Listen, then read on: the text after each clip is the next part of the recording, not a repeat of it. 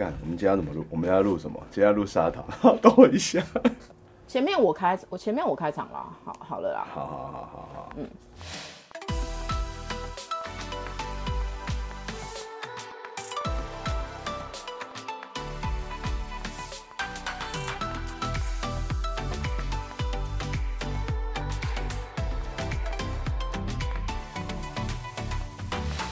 嗨，大家好。Hello，我们来到糖糖的第五季。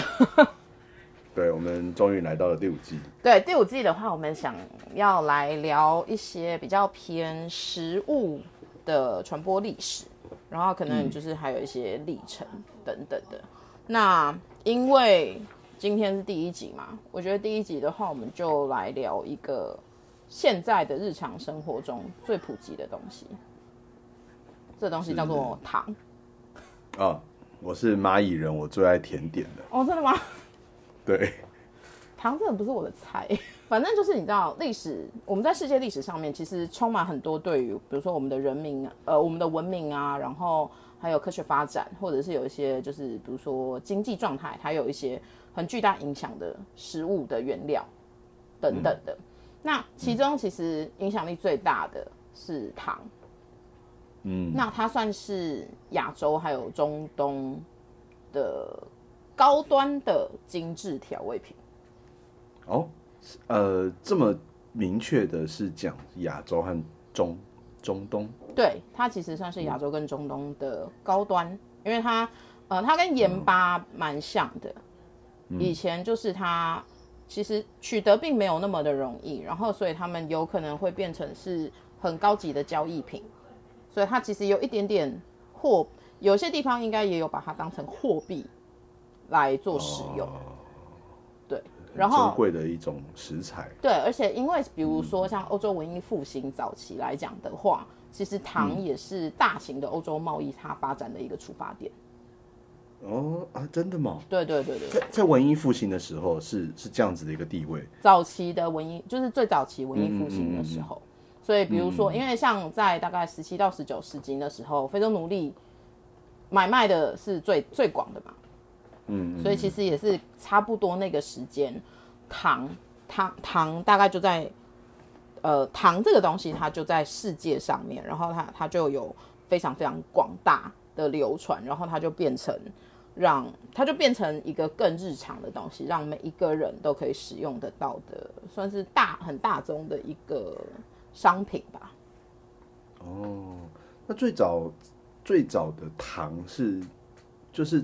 是源自于呃，刚刚讲到是亚洲，我我猜应该是亚洲和就是诶，应该就是亚洲地区了。对，因为糖糖其实有很多糖，那我们今天先以蔗糖来讲就好了。嗯嗯，最普及的是蔗糖。现代的糖制品来讲的话，我们除了蔗糖以外，另外就是甜菜糖。然后可能还有甜菜糖，对甜菜糖，然后可能少部分的话会，比如说东南亚有椰糖这类的东西。但是你以以商品来讲的话，大多其实是以蔗糖，而且历史最悠久的应该也算是蔗糖。嗯嗯嗯嗯。那呃，传说啦，就是我觉得有点有点难考据，但是目前留下来的资料是这样讲，就是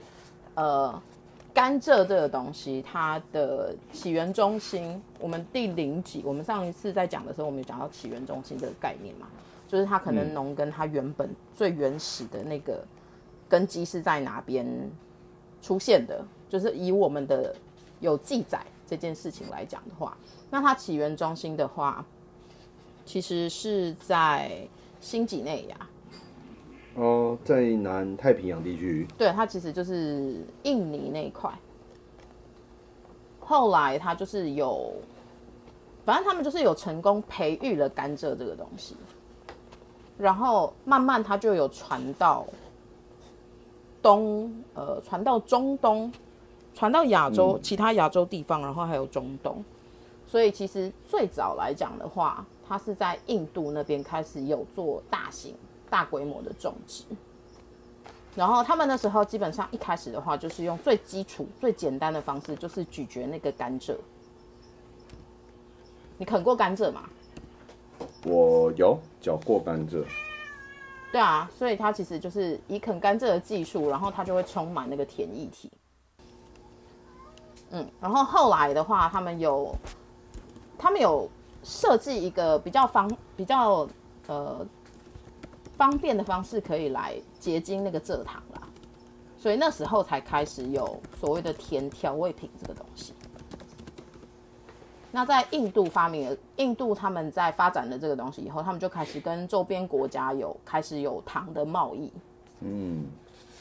嗯，然后所以就借此，然后有更好的一些利润。它其实应该就是丝路那时候糖应该也是在上面有做交易了。哦，嗯，然后因为他还还有他们还可以通过就是海上的贸易船嘛，然后他可能达到其他中东中东的地区，然后还有就是传到中国。那个时候就有贸易船了。其实贸易船很久，嗯，它不是后来我们大部分对于贸易船比较深刻的印象，可能是东印度公司。对，但是东印度公司应该说，东印度公司是把海上贸易非常有名的发扬光大。哦，可是你要你要讲历史，就是海上贸易这件事情的话，它应该可以追溯回更早之前就有。像近海、近海、近洋，就是比较近的地区，其实一直都有在做贸易行为。对啊，对啊，因为你就看什么时候开始有所谓的造船术，嗯嗯嗯嗯你造船术出来，你开始可以旅行了这件事情上面来说，你就绝对会有所谓的交易。那是不是有到贸易的程度是另外一件事情？的确，可是东印度公司的话，他们是做贸易，嗯，它就已经不只是纯粹的交易了。其实其实我是在那个玩大航海时代的时候才、才意识到一件事，就是哦，原来我们的历史不对不对。其实我一直在那个玩文明帝国才对，玩文明帝国的时候，哦，我对于就是跨国的交易啊这件事情才理解到，哦，原来原来其实文明的发展中，其实一直都有跨国间的交易，而不是像呃，因为以前在看历史课本的时候，以前学以前国高中在学历史，就会觉得说，哇，那个可能是因为大那个什么美发发现美洲新大陆的事件，就是不知道为什么我的脑中就一直很深刻记得这件事，然后就一直觉得我觉得某方面来说啊，因为我觉得课本教的东西，它其实是比较单一项的。对，你今天要去思考历史这件事情的话，你要从很多不同的面向同时间一起来思考，然后你要把这些所有资料汇整起来，你会有一个更立体的历史蓝图对啊，以前出现。所以以前我一直觉得，就是好像是在看历史课本在讲说，哦，哪一个国家，比如说，比如说什么呃，比如说中国的东西传到地中海的东西，然后是突然某一个时期才产生的交流，你知道有那种感觉吗？就是他其实一直都有在交流啊，就像你看我们之那时候讲思路，思路不是只有一条啊，对啊丝路有很多不同，思路它叫统称思路啊，可是其实它不是只有一条思路这个概念，嗯它其实是有很多不同的所谓的交呃贸易渠道或者是贸易之路，对对对对，然后他们只是一起被叫为思路，这个行为是丝路。嗯嗯嗯，对，反正总之那时候我我们刚刚说了嘛，他是先从印度开嗯。始，然后后来就传到了中国，然后反正就是大概中国很早很早，西元六百多年的时候吧，中国就开始有自己的甘蔗园了。哦，哦，那也蛮早的，那所以等于说，所以等于说中国等于说是师从印度嘛，嗯然后后来有把糖的制造技术，就是再更加精进，然后所以那时候开始制造出我们叫做白糖的东的糖。哇，那么早就其实就有白糖的出现了，对，嗯。所以白糖他再把白糖传回去印度，嗯嗯嗯嗯嗯，然后又过了一阵子，制糖的技术也传到了日本。哦，嗯，就是邻近国家会这样子嗯嗯嗯传传出去，而且你要想哦，其实你传到日本，传到日本可能是八世纪左右，嗯，所以你要传到日本，你不可能走陆路，你一定是走海对就路是走海路，啊它就是所谓，它就是我们所，就是我刚刚有讲的，它就是一个海上交易或者是这一类的行为。对，这个我知道，因为日本其实也蛮早就一直受中国的文化影响，然后就一直就是那个嘛，遣唐使，遣唐使很有名。对对对，反正就是大概汉朝那时候就开始有制作的啦。哦，哦，这个糖其实也蛮早的，就就已经有在，这算什么？已经是经济经济作物就对了。算是吧，因为糖应该是先从岭南开始，嗯，岭南也比较适合，就是我们所谓我们以前讲中原嘛，中原，然后如果以南来讲的话，就是岭南，岭南大概是哪一区？中中原下面？岭南就就那个啊，福建啊、广东干嘛这些的，哦，那一区哦，那一区哦，啊那边对对，粤那边那边适合种这那个甘蔗。所以那时候会先把它做成，先先把甘蔗先就是先榨甘蔗汁，然后做成饴糖，然后之后再结晶之后，以前的那个固体的蔗糖叫石蜜，石蜜，石头的石，嗯，蜂蜜的蜜，石蜜。哦，是因为它就是吃起来硬硬，就是比较扎实的口感的意思嘛，所以叫石头的石，嗯，有可能可能吧，因为它毕竟它是结晶嘛，嗯，然后它结晶又有点透明，所以就是有点类似像冰的那种感觉。这样听起来有点像，可能有点像是我们现在有一点像我们现在的那个冰糖的那种形式。对，就是以前以蔗蔗糖来讲的话，嗯嗯。对啊，我们现在后来到的砂糖，它是结晶之后又结晶，嗯，然后再慢慢又把它精炼，精炼嘛，嗯。对啊，所以你其实一定是以冰糖先出来，嗯嗯嗯，OK，对，反正总之他是后来又从中国，然后再传到北方，然后又传回印度，然后之后就又又走丝路，然后你可能就是又到了中东，中东之后又到了最后再到了欧洲，又到了欧洲对对。所以其实欧洲也算是这样听起来，欧洲应该是比较怎么讲，比较久才传到的一个区域了。欧洲传过去的时候，应该已经大概，应该说大量传进去已经是比较后来了。嗯，可是他们早期的话，他们就知道哦，这是东方的一个很呃精致的调味，呃，很珍贵的调味料。嗯嗯嗯嗯，大概可能我我记得没错的话，应该到十字军东征之前都没有碰过糖。到十字军，哦，那十字军也蛮久，呃，蛮十字蛮蛮早军应该，是就是十字军应该是十世纪或十一世纪左右吧，对不对？对，差不多是十世纪、十一世纪。呃，我我有点忘对，记所以在十字军东征在干嘛？打罗神圣罗马帝国。对，反正就是在那个之前的话，唐基本上只有印度、中国或者是中东这边才有在用。哦，呃，阿拉伯帝国那时候，因为他们其实也有进到了中东，然后其实最远也有到了，比如说意大利那那附近。他们那时候有一个所谓的农业革命时代，然后他们开始有把糖运用到烹饪里面，哦，对，然后就开始就开始有出了很多那种中东的甜点。嗯，中东的甜点我真的必须说超甜，很适合你。我我只有吃过那个，我只有在台北的那个土耳其餐厅吃过椰枣，很甜啊，超对，就是干干枣，然后它里面好像会包一个什么东西，然后那个东西晒，就是这干枣它晒的晒很干，然后就吃起来就好甜，它腌腌腌制过，嗯。然后很甜，然后里面里面好像是类似不知道是什么什么什么坚果类的，我有点忘记了，然后吃起来就是嗯很有口感，然后很甜，然后配配茶喝这样子，对，中东的甜点其实真的非常非常的甜。嗯我没有研究过它的糖是用哪一种糖，嗯我觉得可能很多红糖或是什么之类的，我不太确定。但是中东的 甜点其实普遍的甜度很高，好像很不错哦。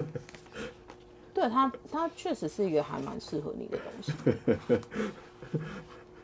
对，反正总之，糖这个东西，它是呃十字军东征的期间很重要的一个接触吧。嗯嗯嗯，对啊，那很多你知道，就是西欧那时候他们就会去圣地那边，然后战争结束之后，他们就会把很这个东西，他们以前其实叫做甜盐，甜盐，你说 salt 吗？那个盐巴的盐，甜的盐，对，嗯，OK，salt，salt，对，它其实就是糖，然后他们就反正就是那个长得跟战士，然后他们就把它带回了欧洲。嗯然后所以你知道那时候，你知道他们那时候就是阶级嘛，所以很多统治者或者是你你就是进贡给那些上层人士，或者是他们那叫什么皇呃皇贵族皇贵室。族，对贵族。然后所以欧洲商人他们开始就往东部那边，你知道就是亚洲中从中东然后亚洲那边开始就慢慢的扩张他们的那个贸易发展这一块。嗯嗯嗯，然后开始大量的买糖之类的，对，然后那时候威尼斯，威尼斯人他们就算是有比较多人去中东，就是移居到中东去定居。哦哦是哦，嗯，哦小知识哎，对，因为威尼斯那时候他们的本来就是水陆贸易嘛，对，对啊，而且因为那时候在阿拉伯帝国其实远的时候，他们有到 Valencia，他们那时候扩张版图的时候，因为他们阿拉伯帝国有一阵子非常非常激进的在扩张版图这件事情，嗯。然后就是最远的时候，其实扩张到了意大利的某些地区，嗯。嗯，然后所以那时候交流也变多了，所以其实意大利有一部分地区以前曾经是阿拉伯帝国的领土，然后他们那时候其实也也带了很多东西进欧洲，比如说除了糖以外的话，米也是那个时期进去到欧洲的，所以意大利有炖饭这件事情。我觉得我们第一季那时候在讲在讲海鲜炖饭的时候，我就有讲哎呃等等，意大利的米其实是中东进去，瓦瓦伦西亚是在意大利哦，不是西班牙吗？哦，不对不对，西班牙，对西班牙，对对对西班牙，对对，我讲对错，我讲错，你我我记得应该是，所以应该是是西班因为它，是进进西班牙，对，然后可是因为威尼斯那边的话是商业，因为他们的水路商业，嗯嗯然后所以他们也有到了就是去中东定居这样，，OK OK，对啊，然后大概反正后来就是有进去了嘛，然后就是那时候比如说在威尼斯啊，然后意大利，然后还有西班牙，他们就是设法把那些呃糖都输进了欧洲之后，嗯，之后他们就开始可以做制糖这件事情。哦哎、我很好奇，欧洲欧洲这时候糖，呃，他们会自己，那边种得了甘蔗吗？还是他们必须都要用贸易的方法？我觉得那个时候可能还是以贸易的方式，嗯但是如果种植的话，应该也是种植在瓦伦西亚那一区吧。就是然后是比较南边奴，隶他们去种植，呃，对，就是比较难，你就是你还是要找一个它种植环境相近的地方去种植。呃，应该是说地中海，呃，像瓦伦西亚或意大利南边就是比较偏，其实就是地中海比较偏北边的区域，那边是种得了甘蔗哦。气候可以啊，因为他们可以种稻米的话，种甘蔗就会差不多。哦，OK OK OK，然后之后你知道，就是欧洲移民，他们不是就是又往中美洲、南美的时候，对，然后又传过去了，所以对，再从欧洲传到美洲，嗯嗯嗯嗯，就是基本上传播的走向是类似像这个样子。嗯就是从一开始就是呃，传闻一开始是源自于印度，然后一直到就是印度开始再传到了中国，然后再开始，嗯，应该说往其他地方，往其他地方开始扩展，就是就是你知道，就是从印呃从亚洲亚，比如说我们以中间来讲的话，就是从我们的右下方嗯嗯嗯，传到了我们的左方，然后再从他的那个位置传到了他的右方，嗯然后又传回去，然后接下来又往欧洲的那个方向走，欧洲方向走完以后又去又到美洲去了方，向，嗯，对，所以他这样就完成了一个你知道 大传地球村的概念。大传播的概念。还好当时有传播，不然就是哦不会啦，因为以以以结果论来讲，最后都是会进入现代化，就是工工业化。它终终有一天，它会，它本来就是会全球化的东西。对对对对。不过现在主主流的就是甜点的制成，呃，像比如说像台湾的话，会分为西点和中点嘛，中中式点心和西式点心。然后西式点心大概是什么时候开始发展的啊、你如果说欧式的话，他们十四世纪、十五世纪之后，那时候才开始制糖。哦哦哦，那就是就那个时候那。之后啊，对啊，而且你你刚开始制糖的时候，你想也知道，它一定是上流社会才可以用的。对对对，就精致。对啊，你要普及化的话，我们合理推断，我觉得它有可能其实是大概还要再晚个一世纪左右吧。就是更普及后，对啊，更普及这件事情。嗯，而且，当你今天已经可以移到中南美洲那边去种植的时候，它就是又在更普及化。嗯，对啊，因为你知道以前那个时代来讲的话，就一定是 OK。我中南美洲适合种，那我就在那边种完了以后，再把那些产物运回欧洲。有有，我这个这个有看过，以前有看过资料。对啊，大量的然后再加上生产，后来又开始，对啊，然后后来又开始，比如说工业革命嘛，工业革命大概是十七世纪嘛，然后所以你大概到工业革命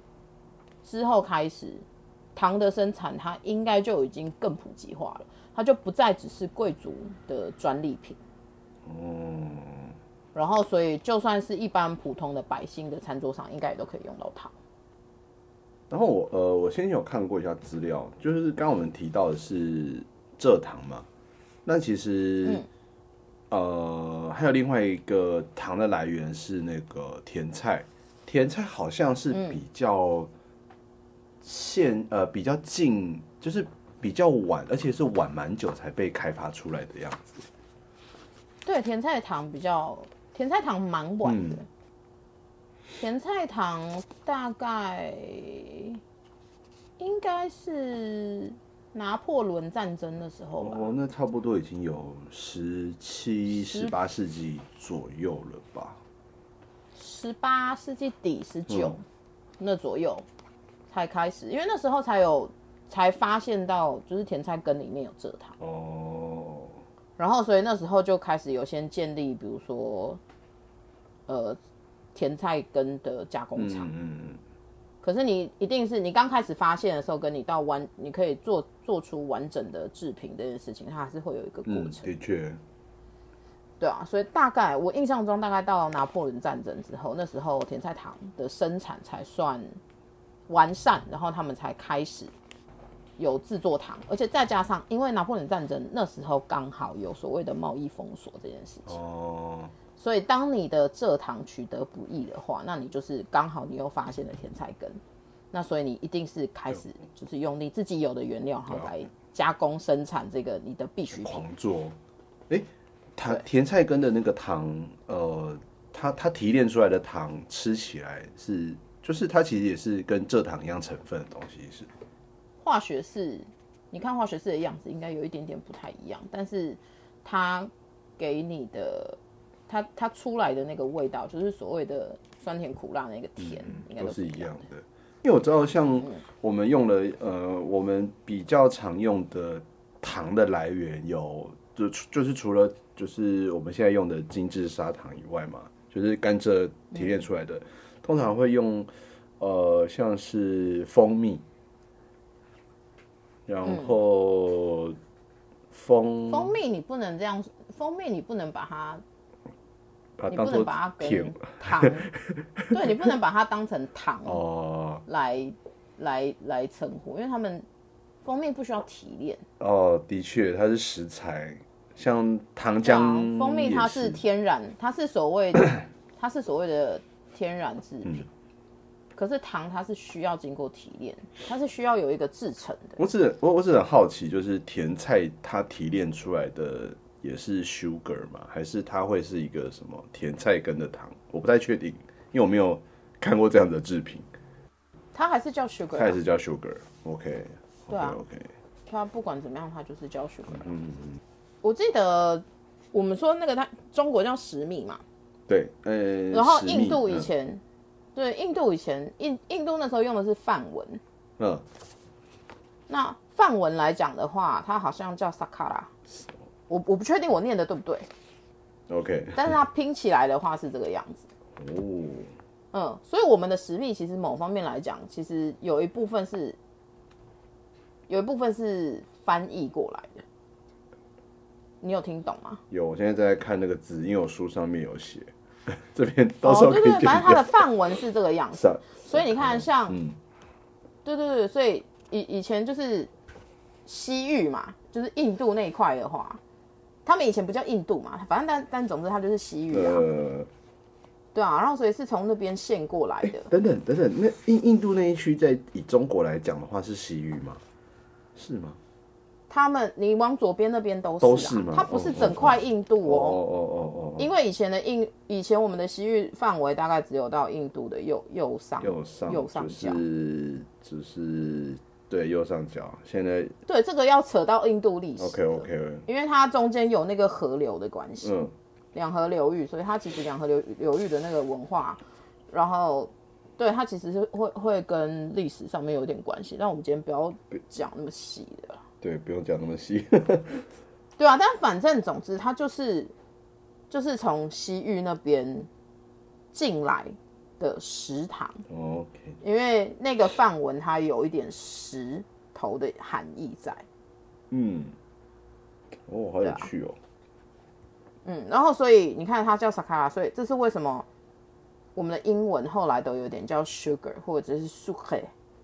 就是会有有一点那个音在。嗯，这跟早期我们我那时候有说嘛，盐巴这个东西，它有时候可以当成货币来做交易，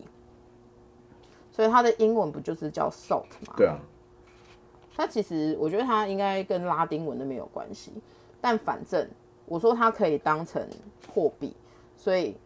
很久很古代的时候，他们确实有把有一个呃薪水这个字叫 salary，嗯，它就是原它的它的那个变形就是源自于 salt 这个字，哦，嗯，它是 ling，你如果去读 linguistic 呃语言学的话，他们其实有一些演变是这个样子。了解了解。对啊，所以糖的话，sugar 这个东西，它就是原始是来自于那个梵文那个字。就是因为刚你刚刚讲那个萨卡浪，那个我这边在看书上面的确有一个，我不知道它，因为它这边是一个夸弧，然后嗯，他用的是就是他说他说印就是甘蔗，然后他夸胡看起来就是像念起来有点像有点像萨卡浪的音，S A C C H A R U N，对，反正对啊，没有，因为他他就是 差不多是那个音。嗯嗯嗯，我跟你说，印度的问题是在于他们超级没有历史记录。啊，真的、哦，对，印度这个国这个国家文化超久了，但是他们记录的东西就是超少的，哦，所以他很少有所谓的文献可以去佐证这件事情。嗯嗯嗯但是他们很多都是所谓的口耳相传，嗯一代一代传下来，所以他们会有很多很多的故事。所以印度的历史很多东西是从他们的，神话故事还有民间故事去推敲，嗯他们真的留的历史。因为像中国来讲的话，我们一定是留一堆的文献历史记录嘛，然后你你就回去看什么四书五经干嘛巴拉巴拉，文字的记录我们有很多，对啊，可是印度的文字记录非常少。嗯他们本身后来到二十世纪、二十一世纪，这时候开始有印度有开始很多学者是想要回去修复他们的历史，但是他们自己也找不到资料，因为没有所谓的文献记录留下来。哦，原来印度是这样，所以，所以你没有发现印度很多东西都是神话传说吗？嗯因为我没没有没没没读过什么印度印度史，所以也不太知道相关的。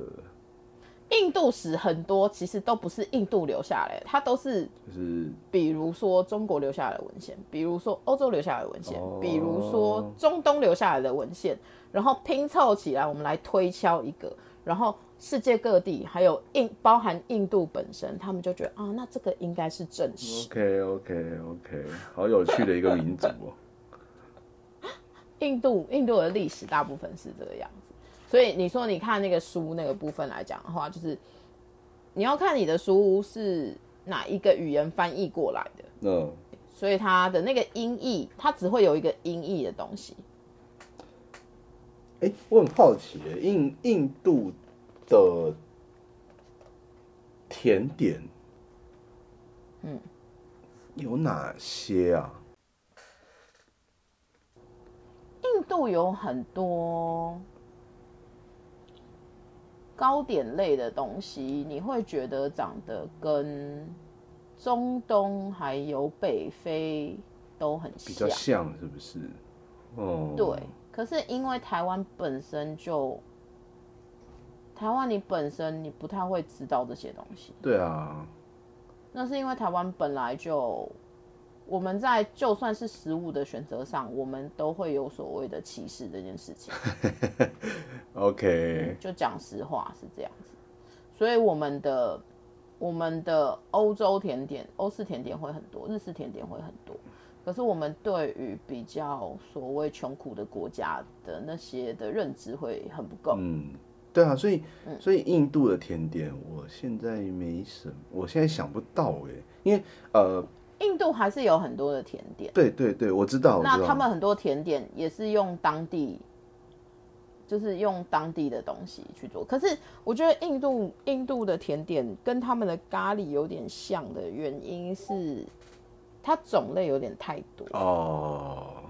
然后再加上因为它用的一些香料或是干嘛，它对于以世界普及性这件事情来说，它是味道有点冲击。嗯嗯嗯嗯它不一定会普及到，比如说像什么可颂或是干嘛之类的。嗯然后另外就是商人嗯有没有把它商业化的广告出来？嗯印度很多东西是你要去印度你才会品品尝得到的。我们虽然有很多印度咖喱，可是我们印度咖喱的认知上面来讲的话，我们就是统称它咖喱，你很难去区分于，比如说它是北印度或者是南印度对的味道，然后或者是它的咖喱的名称叫什么。对，我们上一季讲咖喱的时候，我不是有说嘛，印度它可能比如说它就是统称咖喱，但是它可能有比如说玛莎拉，比如说有 vinda 大陆，嗯比如说有什么什么什么的。可是大部分的人对于这些名词应该是很的认知应该是比较陌生的。别别别不要说是根本不知道好不好？不是不已经不是陌生的问题了。对啊，所以我才说它是一个，就算我讲了，大部分人可能也不一定会知道。我吃过一些，我去印度的时候我吃，嗯那但是就像我讲了，它的口味上面来说，对于亚洲人甚至美洲人、北美人或者是欧洲人，可能它味道会有一点点冲击。哦，好，可是对于东南亚或者是香料用的比较多的国家，它就还好。嗯哼，然后甚至是因为印度毕竟你知道，就是历史那么悠久，虽然他们不喜欢，也不是不喜欢，虽然他们很少文献有很少很少有文献留下来，但 anyway 他们就是一个呃，就是他们他们是一个文化非常悠久、历史也非常悠久的一个文化。然后，所以它有很多东西传出去之后，它可能会改成不同的形式，然后叫不同的名字。哦，再加上印度以前它不是一个国家，嗯嗯，它是超多国家哦是集合在一起。哦，以前以，前在历史以历史进程上面来说的话，它其实是超多国家。嗯嗯嗯中国的话，是因为我们嗯，从中原开始发展，然后朝华夏，对我们换了很多朝，可是我们的版图基本上它一直以来它是控制在那个范围里面的，嗯嗯嗯，不只是版图，然后还有比如说你用的语言，然后或者是你文献、你的历史文献记载干嘛那些，我们是控制在里面的。欧洲它其实也是统称，了解，可是印度它是很多个小的国家，然后再加上因为它的地理位置的关系，所以它你区分上面来讲，它又分北印跟南印。北印跟南印，他们光是语言这件事情，其实就已经不太一样。嗯对啊，，OK，我们我我们最后的我们最后分享一个呃跟印度有一点关系，我来分享一个跟印度有一点关系，但其实跟印度又可能没有关系的一个东西。就我们我们家附近这几年有开缅，就是一个缅甸的缅甸的小哥儿，他开了一个卖奶茶的店，然后他有一个品相就叫做印度冰，印度冰印度冰冰，哦，嗯，印度冰。然后我就问他说这个东西就是是什么？他就说就是叫做印度冰的一个饮料。然后我我我我有一次就点了来喝，我靠，爆干甜！它里面加了各种糖浆，然后奶呃好像是就是加了，我看一下我想一下哦，有应该有加牛奶。某种某种可能是炼乳还是牛奶，我不太确定。然后还加了，就是有点像磨磨渣渣那样子，有加一些一些那种配料，然后都是甜甜的，然后还加冰淇淋，哦，超甜。然后我后来查了一下，就是缅甸人好像称那种做法就是叫印度饼，虽然我不知道为什么要叫印度饼，可是就是就是它是有这样子的一个一个甜品，很有趣，缅甸的甜品。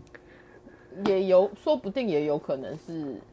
就是流传过去，或是干嘛。嗯你知道历史，你知道世界历史这么久，你永远都不会知道实际上到底发生了哪些事情。对，所以如果如果大家有看到这个品相的话，很想要吃甜的，可以吃吃看，它真的很甜，而且就是各种所以你是说它是饮料上面还有放冰淇淋？对。然后像磨磨渣渣，它其实正确来吃法可能要像磨磨渣渣，我不知道，因为我只我只觉得它加了好多好多东西，然后你不是是听起来跟 Hello Hello 也很像吗？很像啊，很像很像，其实很像，但是它主主体是水，就是主体它是液体，它不是冰，对，哦，它主体还是液体的，然后就吃起来就很开心这样子。因为 Hello Hello 其实也很甜。哦哦哦哦，我我想也是，我后来觉得，我后来觉得，就是以热带地区来讲的话，他们吃甜都会吃的更甜一点，诶、就是甜跟咸都会吃的更重。更重一点，可能可能是胃口的我觉得关系吧。我觉得一来是胃口，然后二来可能是因为我们流汗，然后所以你需要补充很多的电解质，哦哦哦哦，嗯我觉得也是有可能。蛮有可能，虽然说电解质是水加盐加糖，对，你要你要达一个中间的那个电解质的平衡嘛。但是我觉得其实就是 我我有时候觉得，哦，但好像也不能这样讲，加拿大也是吃的甜的要死。这样哦，我觉得就是那种气温在极度寒冷或极度湿热的地方，嗯，口味都会比较重。口味都很极端，你如果仔细去看的话，我觉得其实口味都真的比较重一点。嗯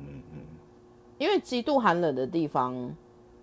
你要吃的是很热的东西嘛，嗯，或者是，对啊，因为吃很热的东西，盐巴在很高温度上面，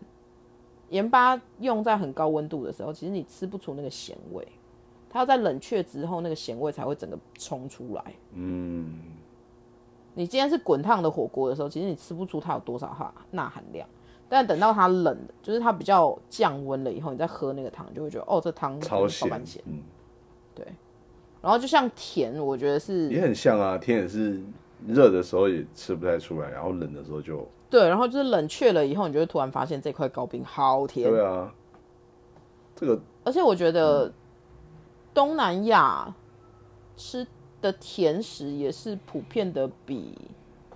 东北亚还要再甜，没有错。可能跟天气也是有一点关系啦。嗯，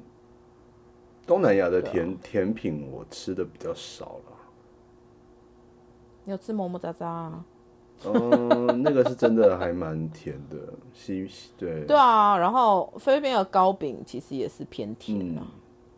当然，我觉得也有可能是因为这些地方生产蔗糖也是生产的比较多，对啊，所以可以毫无顾忌的放它。嗯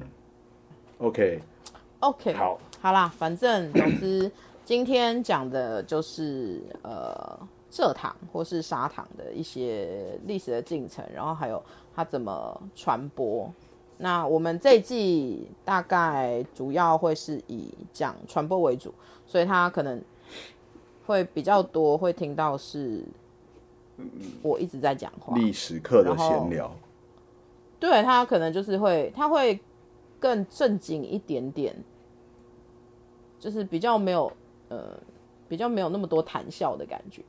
就是我自己